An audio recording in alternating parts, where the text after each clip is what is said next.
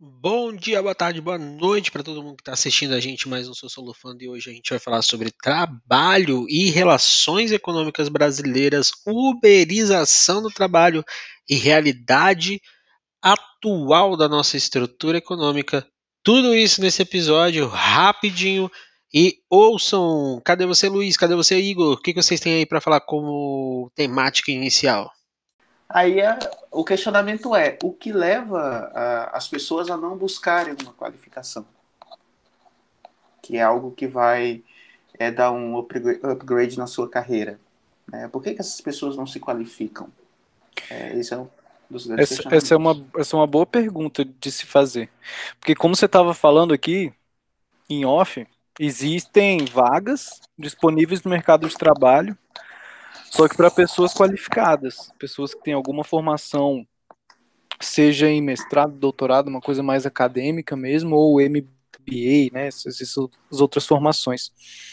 Agora, a pergunta de que por que as pessoas não estão querendo se qualificar, ela tem várias respostas, eu acredito. Porque pode ser tanto pelo não incentivo à educação que a pessoa possa ter sofrido ao longo da vida toda, e que ela nem enxerga isso como uma possibilidade, e aí ela vai criando formas de sobreviver de trabalhar que sejam assim compatíveis com com a, com a realidade que a pessoa viveu e com aquilo que ela tem enquanto perspectiva. Agora também tem o, a falta de incentivo do próprio governo federal, seja de maneira agora, atual, seja de maneira ao longo da história do Brasil mesmo. De uma formação que, que vise uma educação a longo prazo, pensando na formação desde a escola até a inserção no mercado de trabalho. E isso eu acho que é um ponto bem deficitário da educação brasileira e uma, uma ponte muito precária entre o mundo da educação e o mundo do trabalho. Porque a gente pode ver que essa falta de qualificação ela pode ser também pela falta de número de vagas para pessoas muito qualificadas.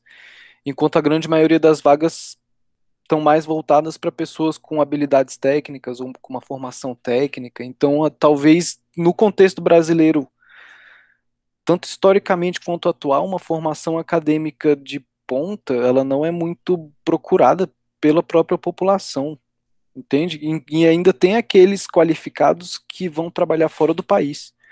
Então a gente tem várias respostas para essa pergunta do porquê que as pessoas não estão buscando mais qualificação, né?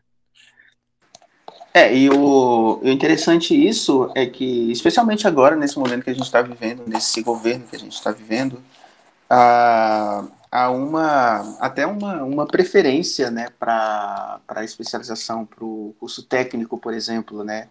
Lembrando que é interessante lembrar que o curso técnico ele era uma, é, uma opção bem viável e bastante usual, por exemplo, na década de 80, é, as pessoas faziam curso técnico pelo correio, enfim. Então, eu penso até que, apesar de, da distância, apesar da dificuldade, é, as pessoas até então buscavam a, a qualificação. Né? Mas, por exemplo, hoje em dia, uh, até o próprio ensino médio, né, me corrijam se estiver errado, mas ele vem agora, o novo ensino médio, com um viés um tanto voltado para a formação técnica, estou correto? É, a, a, o novo ensino médio ele tenta mudar uma base, né, que é uma educação fora da realidade mesmo, pós ensino médio. E na verdade ele até tenta dar uma, uma mudança mesmo estrutural para atrair o jovem, né, o estudante em sentido geral. E isso é muito importante para a gente também até discutir numa, até no, no outro podcast, que esse novo ensino médio ele veio até mesmo para tentar fazer com que a gente tenha matérias, ou melhor, segmentos de matérias que consigam ser mais integrais e, e um processo mais de diálogo entre a gente. No caso, até no, no suporte deles do, do próprio ensino médio, há uma formulação para que as nossas matérias de sociologia, filosofia e, e, de artes, no sentido geral, tenham um papel fundamental em, em mecanismos de extensão, né? Tentar trazer a extensão para o ensino médio, tentar sair daquele, daquele ensino mais academicista, né? Vamos dizer assim. até porque é uma linguagem complexa mesmo de se, de se levar para o ensino médio. É, é complexa de se levar até mesmo para pessoas que não estão no ensino médio, mas acho que até essa ideia que você trouxe, que é muito boa dessa discussão, ela perpassa algumas coisas que no Brasil a gente precisa discutir. Que, que foi a mentalidade da década de 90, principalmente, né? Que, que havia uma expectativa dessa qualificação do mais jovem, vamos dizer assim, e que isso nos anos 2000, depois, no século 21, começou a ficar mais intensificado. E, e, a gente precisa entender até como que o Igor trouxe a discussão, que para aquela sua pergunta inicial, que existem várias respostas, né? Acho que, que essa também é a, é a, graça da análise sociológica, perceber que a estrutura ela envolve economia, idade, envolve oportunidades, envolve classes, envolve políticas públicas, como foram citadas e tal. E até eu tenho alguns dados aqui de 2019 que 38,1% dos jovens entre 15 a 29 anos trabalhavam, beleza? E 11,6% estudavam e trabalhavam. Isso no ano de 2019. Então, é muito interessante a gente pegar esse dado e começar a entender que a gente tem uma realidade ainda de jovens que não estão estudando e que foram para o mercado de trabalho. E, e, por que, que isso acontece? Tem várias formas de entender é, essa grande dinâmica social brasileira. Existe a dinâmica da classe, ah, que quanto menor o acesso a capital, maior é a necessidade de capital mais rápido na estrutura familiar, então, isso inclusive culminou no programa que no século XXI acabou juntando outros programas sociais, que foi o Bolsa Família, num dos programas mais efetivos, que era de distribuição de renda, mas que exigia presença na escola. Aí você que está ouvindo a gente agora deve estar pensando, tá, mas o que, que isso tem a ver com o mercado de trabalho? Olha só que coisa da hora. A partir do momento que eu faço um programa de distribuição de renda que envolve é, educação, eu tiro pessoas mais pobres de uma situação de rua ou até mesmo de um trabalho infantil uh, cada vez mais cedo, envolve uma obrigatoriedade de prestação educacional, de presença na escola, tá? E a gente pode discutir a, a temática do acesso e eficiência educacional de várias formas. Garantindo o acesso, você faz com que aquela população que antes iria para a rua ou iria para um trabalho mais cedo, ela acabe se qualificando mais em torno do processo simbólico do diploma. E isso exigiu do próprio mercado brasileiro e do próprio Estado com que essas pessoas tivessem maior acesso depois no ensino médio e que depois elas tivessem maior acesso a universidades. Então, esse projeto educacional brasileiro, com essas políticas públicas como o programa do Bolsa Família, possibilitaram com que o trabalhador ele se qualificasse mais no sentido geral, principalmente na temática relacionada à classe. Só que ainda assim, mesmo com esse tipo de, de, política pública, a gente tem que sacar que a, a, realidade dos Brasis, né, que a gente convive, elas são bem intensas para algumas pessoas. E o contexto econômico, né, do crescimento que a gente teve até 2013, 2012, mais ou menos no Brasil, fizeram com que essas ações dirigidas aos jovens fossem focalizadas nessa dimensão da educação. Então, há sempre uma pressão que essa educação, essa qualificação fosse expandida. Mas aí vem uma mudança é, no, no, nos paradigmas governamentais mesmo, de acordo com os momentos econômicos vigentes e tudo mais, no qual a dimensão da educação ela acaba perdendo talvez a, o mesmo aspecto, a mesma intencionalidade e acaba diminuindo, né? E esse perfil dessa juventude brasileira vai sendo trabalhado de acordo com os ciclos econômicos que a gente vai vivendo. Então, o ciclo do, da, da, era do século XXI, do início do século XXI, era aquele ciclo da qualificação. E aí, hoje, talvez a nossa ideia de qualidade ela tenha mudado. Porque a nossa qualificação do século XXI era o acesso à educação do ensino fundamental e médio, garantir para todo mundo o ensino básico. Aí chega um momento que muita gente está formada no ensino médio e a gente tem que garantir o acesso à universidade, ao ensino superior.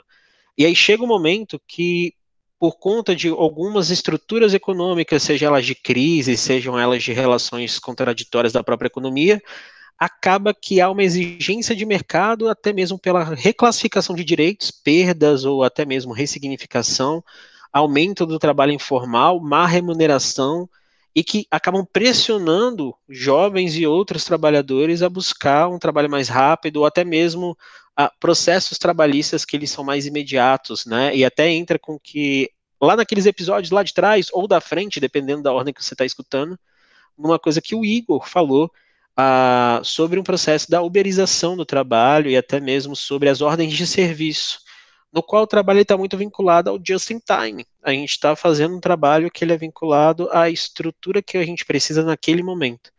E aí eu acho que todos esses elementos se cruzam, né? Até como o Luiz citou aí para a gente da, desse novo ensino médio, que é justamente esse mecanismo. O que, que vocês acham?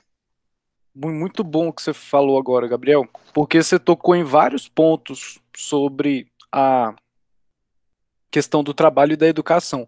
E eu acho muito boa essa sua metáfora aí para falar dos, dos, dos, ciclos da juventude serem, dos ciclos da economia, aliás, serem trabalhados em cima do, dos ciclos da própria juventude brasileira. E aí dá para a gente interpretar isso como uma espécie de falta de continuidade de um projeto educacional e, e de trabalho e a construção das coisas funcionando junto assim.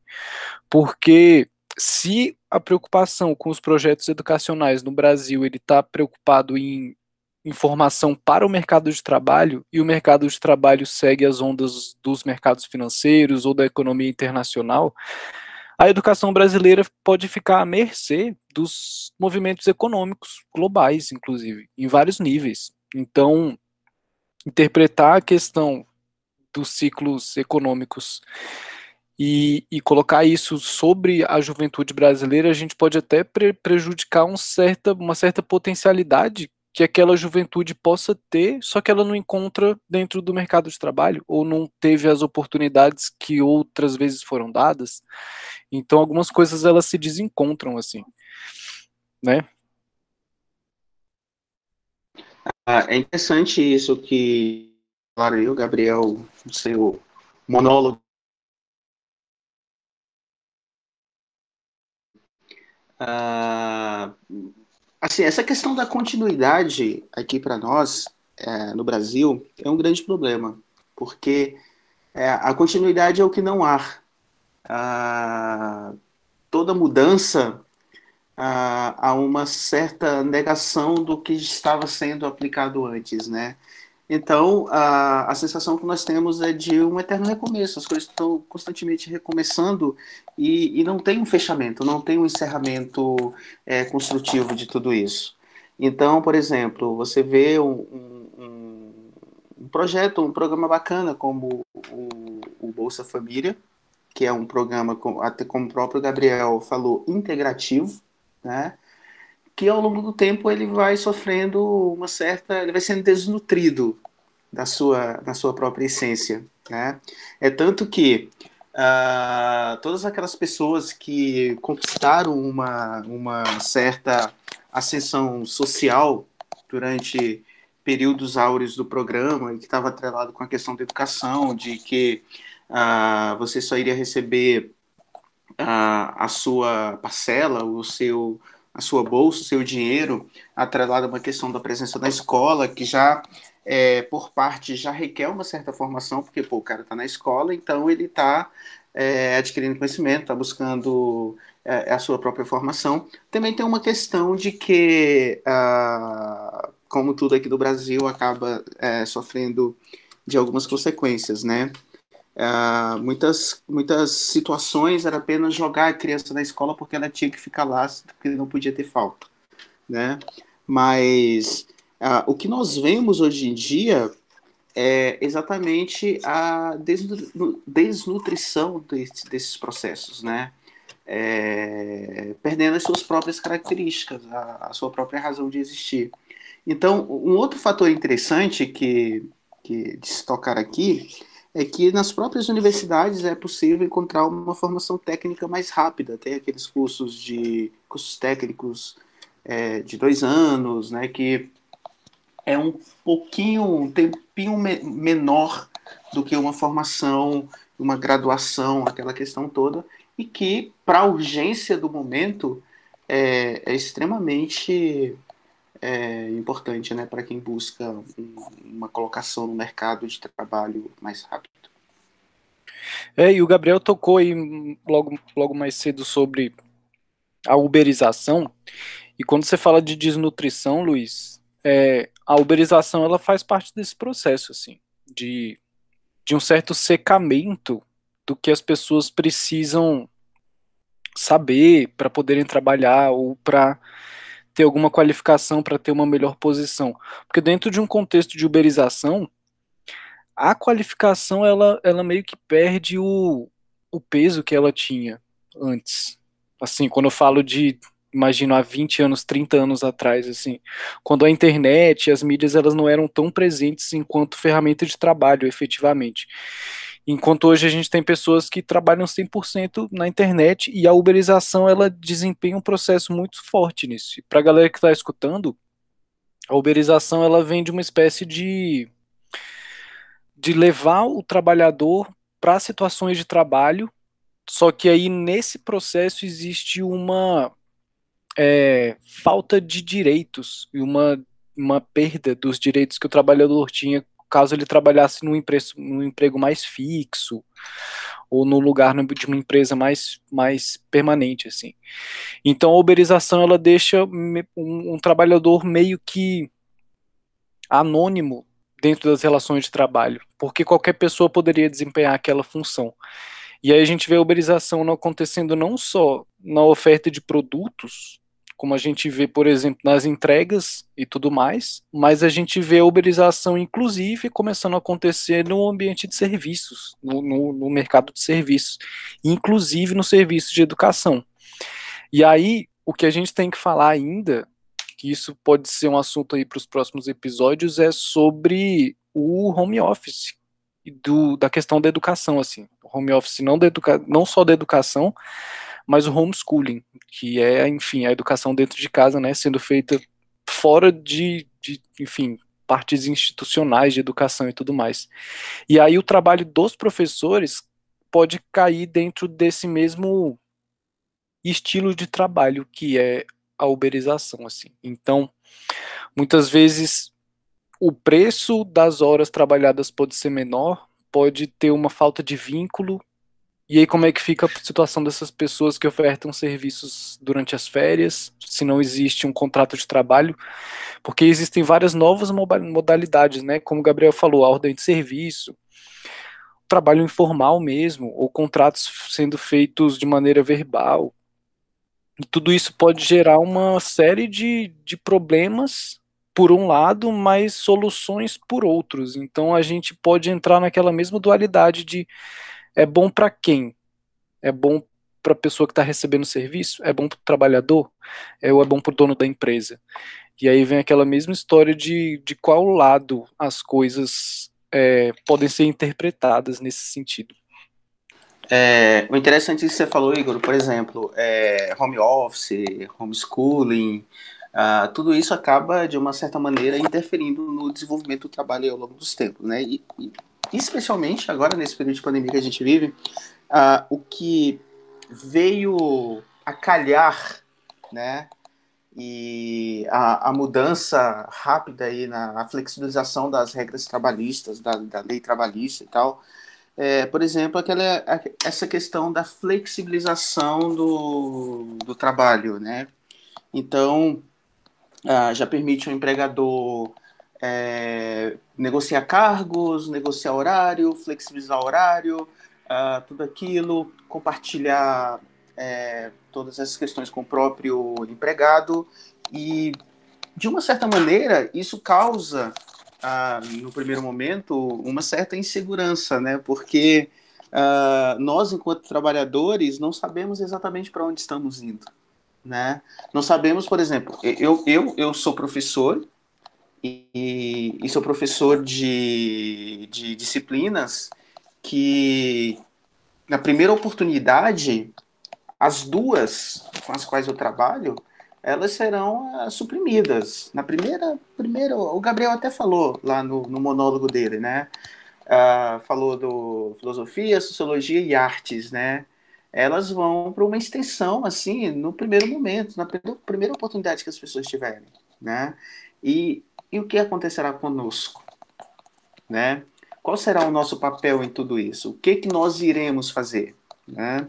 Ah, aquela questão do homeschooling, né? e aí já afeta também ah, outro, outras áreas. Né? Mas eu penso a partir da minha própria área de conhecimento, a, a partir do que eu sei fazer. Né? Então isso acaba, de uma certa maneira, se tornando uma grande preocupação. Qual será o futuro? O que será que eu estarei fazendo daqui a dois anos? A minha profissão ainda vai ser uma profissão válida? Ela ainda, estar, ainda será uma profissão usual? Né? Então, eu penso que esse, essa angústia é uma angústia compartilhada. Eu penso que vocês compartilham da mesma ideia que eu, do mesmo sofrimento. É, eu compartilho com esse sentimento aí. O que, que pode ser? Porque, olha, o que aconteceu na pandemia agora, e o que tem acontecido com vários colegas nossos que dão aula, é de uma certa da cristalização que existe em relação ao que o professor faz a partir do momento que as aulas começam a ser gravadas, por exemplo.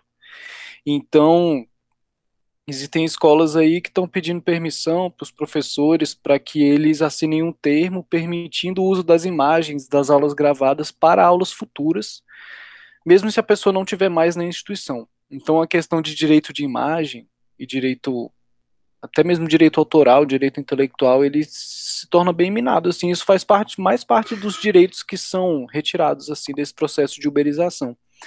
Então, o que, que pode ser, né, da, da profissão, principalmente de, de professores, assim, que, que, é o nosso caso, mas de várias outras profissões, porque do mesmo jeito que novas profissões surgem, outras profissões elas começam a desaparecer, né, ou começam a se reformular, então a gente pode estar passando aí, começando a iniciar um processo de uma nova transformação no mundo do trabalho, no mundo da educação, e, e quando se fala, por exemplo, de direito de imagem e tudo mais, o homeschooling ou o home office, ele acontece basicamente em cima de imagens. A gente vê o mundo através de telas agora.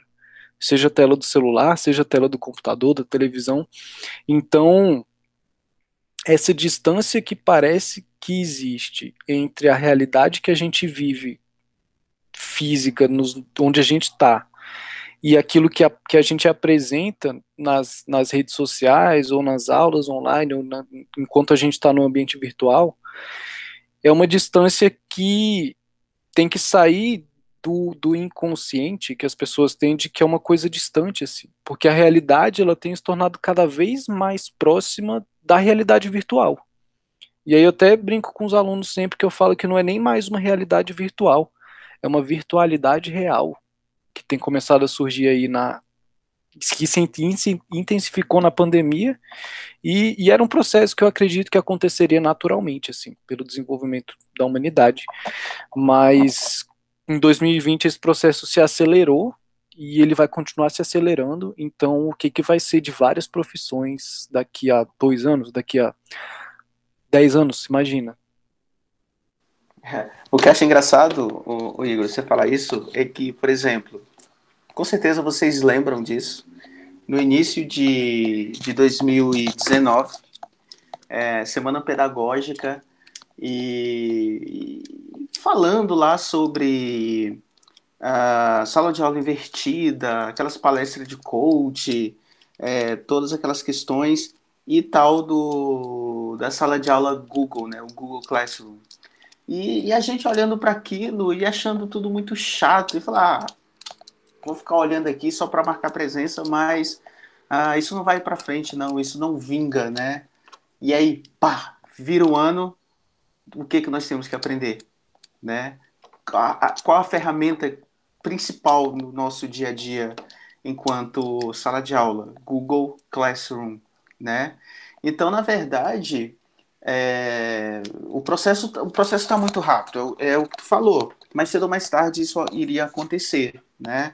Mas assim, ainda pega, fazendo um recorte, pegando lá o que tu falou, que é questão da imagem, uh, eu mesmo, quando, quando lá em abril, quando voltou para a aula, eu tive que assinar um termo de uso de imagem, né? Mas não tinha eu vou até verificar isso direitinho. Tenho uma cópia aqui. Não tinha essa questão de arquivo, não, porque vai ser extremamente assustador, sei lá. Daqui a três anos eu me deparar com pessoas assistindo uma aula minha de 2020, né?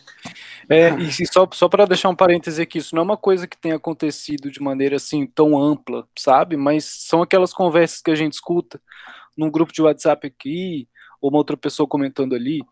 E aí, muitas vezes, desses comentários, as coisas começam a acontecer, né? Aí a gente pode perceber que que um, eu imagino que daqui para ali a distância não é muito grande, assim, em questão de, de, das imagens serem usadas no futuro, ou de um novo termo ser criado em cima do, do ambiente virtual de trabalho, sabe? A gente pode imaginar esse tipo de coisa, assim. É, a grande problemática de tudo isso, por exemplo, de utilizar o que se fez agora lá no futuro, é porque o futuro é outro, né? Ah, por exemplo, as nossas aulas elas são é, constantemente contextualizadas, elas são, elas, elas, elas dialogam o tempo inteiro com o que se está vivendo, né? E isso já vai estar tá ultrapassado. Então a galera vai precisar de um estoque mais recente de, de aulas para poder é, passar nas, nas telinhas lá para a galerinha que está em algum lugar assistindo essas aulas. É, a noção de tempo e de espaço muda, né, de acordo com os momentos históricos. E aí até lembra aquela discussão que a gente estava fazendo no, no meio do, desse nosso episódio, né, que a transformação dessa ideia de qualificação profissional está diretamente ligada às intensas mudanças econômicas. E até a crise como um, um parte integrante do processo, né, que é, sociologicamente falando, a crise ela vai acontecer né? E até quando a gente pega essas, esses entendimentos mesmo do padrão de desenvolvimento forjado até que a gente tem às vezes a partir do século XX, principalmente depois das grandes guerras mundiais, isso leva a uma alteração no próprio paradigma mesmo, da expansão do trabalho assalariado até mesmo dos direitos associados ao trabalho, né? E aí até que a gente observa tudo isso acontecendo. E, e a nossa crise atual foi uma crise sanitária que fez com que uma exigência tecnológica ela aparecesse de forma imediata. E já numa sociedade imediata, isso ainda fica mais intensificado. E aí entra em tudo que vocês estavam falando mesmo. E é assustador, porque quem tem maior capital cultural, vamos dizer assim, acaba por ter maior facilidade nos processos de inclusão, da, da digitalização do trabalho, vamos dizer assim. E aí até essa uberização que a gente estava falando também é muito assustadora, né? Porque a ideia de contrato muda, a ideia de serviço muda. A... Talvez para a gente que é professor, a gente já tem uma noção mais ou menos do que poderia vir, porque a gente já tem uma temática aqui no Brasil que é a hora-aula, né? A gente não, não trabalha com, uh, com os 40 horas regulares de um trabalho, a gente já é por hora-aula. E a nossa forma de representação de direitos também foi uma luta muito grande durante anos para que a gente conseguisse ganhar outras formas de representação de remuneração. E aí a gente vê essas discussões acontecendo agora é, de re, ressignificação mesmo dos direitos trabalhistas, até mesmo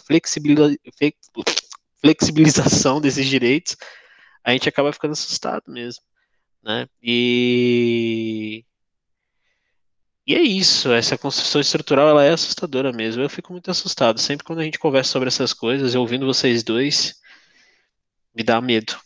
Realmente, eu tô lembrando aqui de uma aula, Gabriel, que a gente deu junto, e, e foi justamente sobre isso, sobre uberização, sobre a questão da, da realidade de nós professores, e, e você fez esse mesmo comentário, que é assustador, assim, que você até ficou meio bolado no final da aula, assim. Mas realmente, isso é uma coisa que deixa a gente assustado, assim. Então, a gente está prestes a viver, assim, eu acredito, nos próximos 10 anos, uma grande transformação na, na modernidade mesmo, na, na contemporaneidade, que talvez até encerre um ciclo aí que se inicia nos anos 90 e que possa dar início para para a segunda parte do século 21, assim, que a gente nem sabe o que esperar direito. Eu também fico assustado com isso tudo.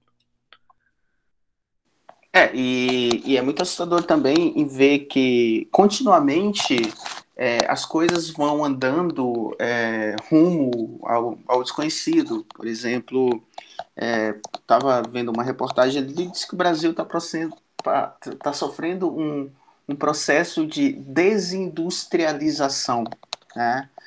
Ou seja, está tá regredindo, né? Porque a, a questão da Ford saindo daqui, e diz que, consequentemente, muitas outras é, multinacionais irão fugir daqui também, porque aqui já não está atrativo há bastante tempo. E, mas o nosso futuro, é, enquanto indivíduos, enquanto seres sociais, é um futuro todo quanto incerto, né? Porque nós não sabemos exatamente como, como será a nossa economia, é, como as questões é, sociais serão desenvolvidas, porque está é, tudo meio inócuo, né? A gente não, não, não sabe exatamente é, que direção seguir, né? Estamos aí no, dentro de um barco, mas esse barco ele está à deriva, né? Então é aquela o belo do, do salve-se quem puder, né? Então é, é assim é angustiante e ainda temos toda uma pandemia que, que ninguém sabe quando acaba esse negócio, né? Então realmente é assustador, terrível. É isso. Então, vamos encerrar esse bloco que a gente continua depois. Muito obrigado por terem escutado a gente falando sobre trabalho, mundo do trabalho e novas realidades aí a partir das crises estruturas econômicas que a gente vivencia. E é o nosso tchau, galera. Cadê vocês falando? Mensagens finais? Tem alguma coisa final para falar? Alguma orientação? Falou, galerinha. Falou, galerinha. Falou, Falou galerinha. Falou assim, vai trabalhar. Vai trabalhar o. vai trabalhar. É isso. Tchau, tchau. trabalho. tchau, tchau.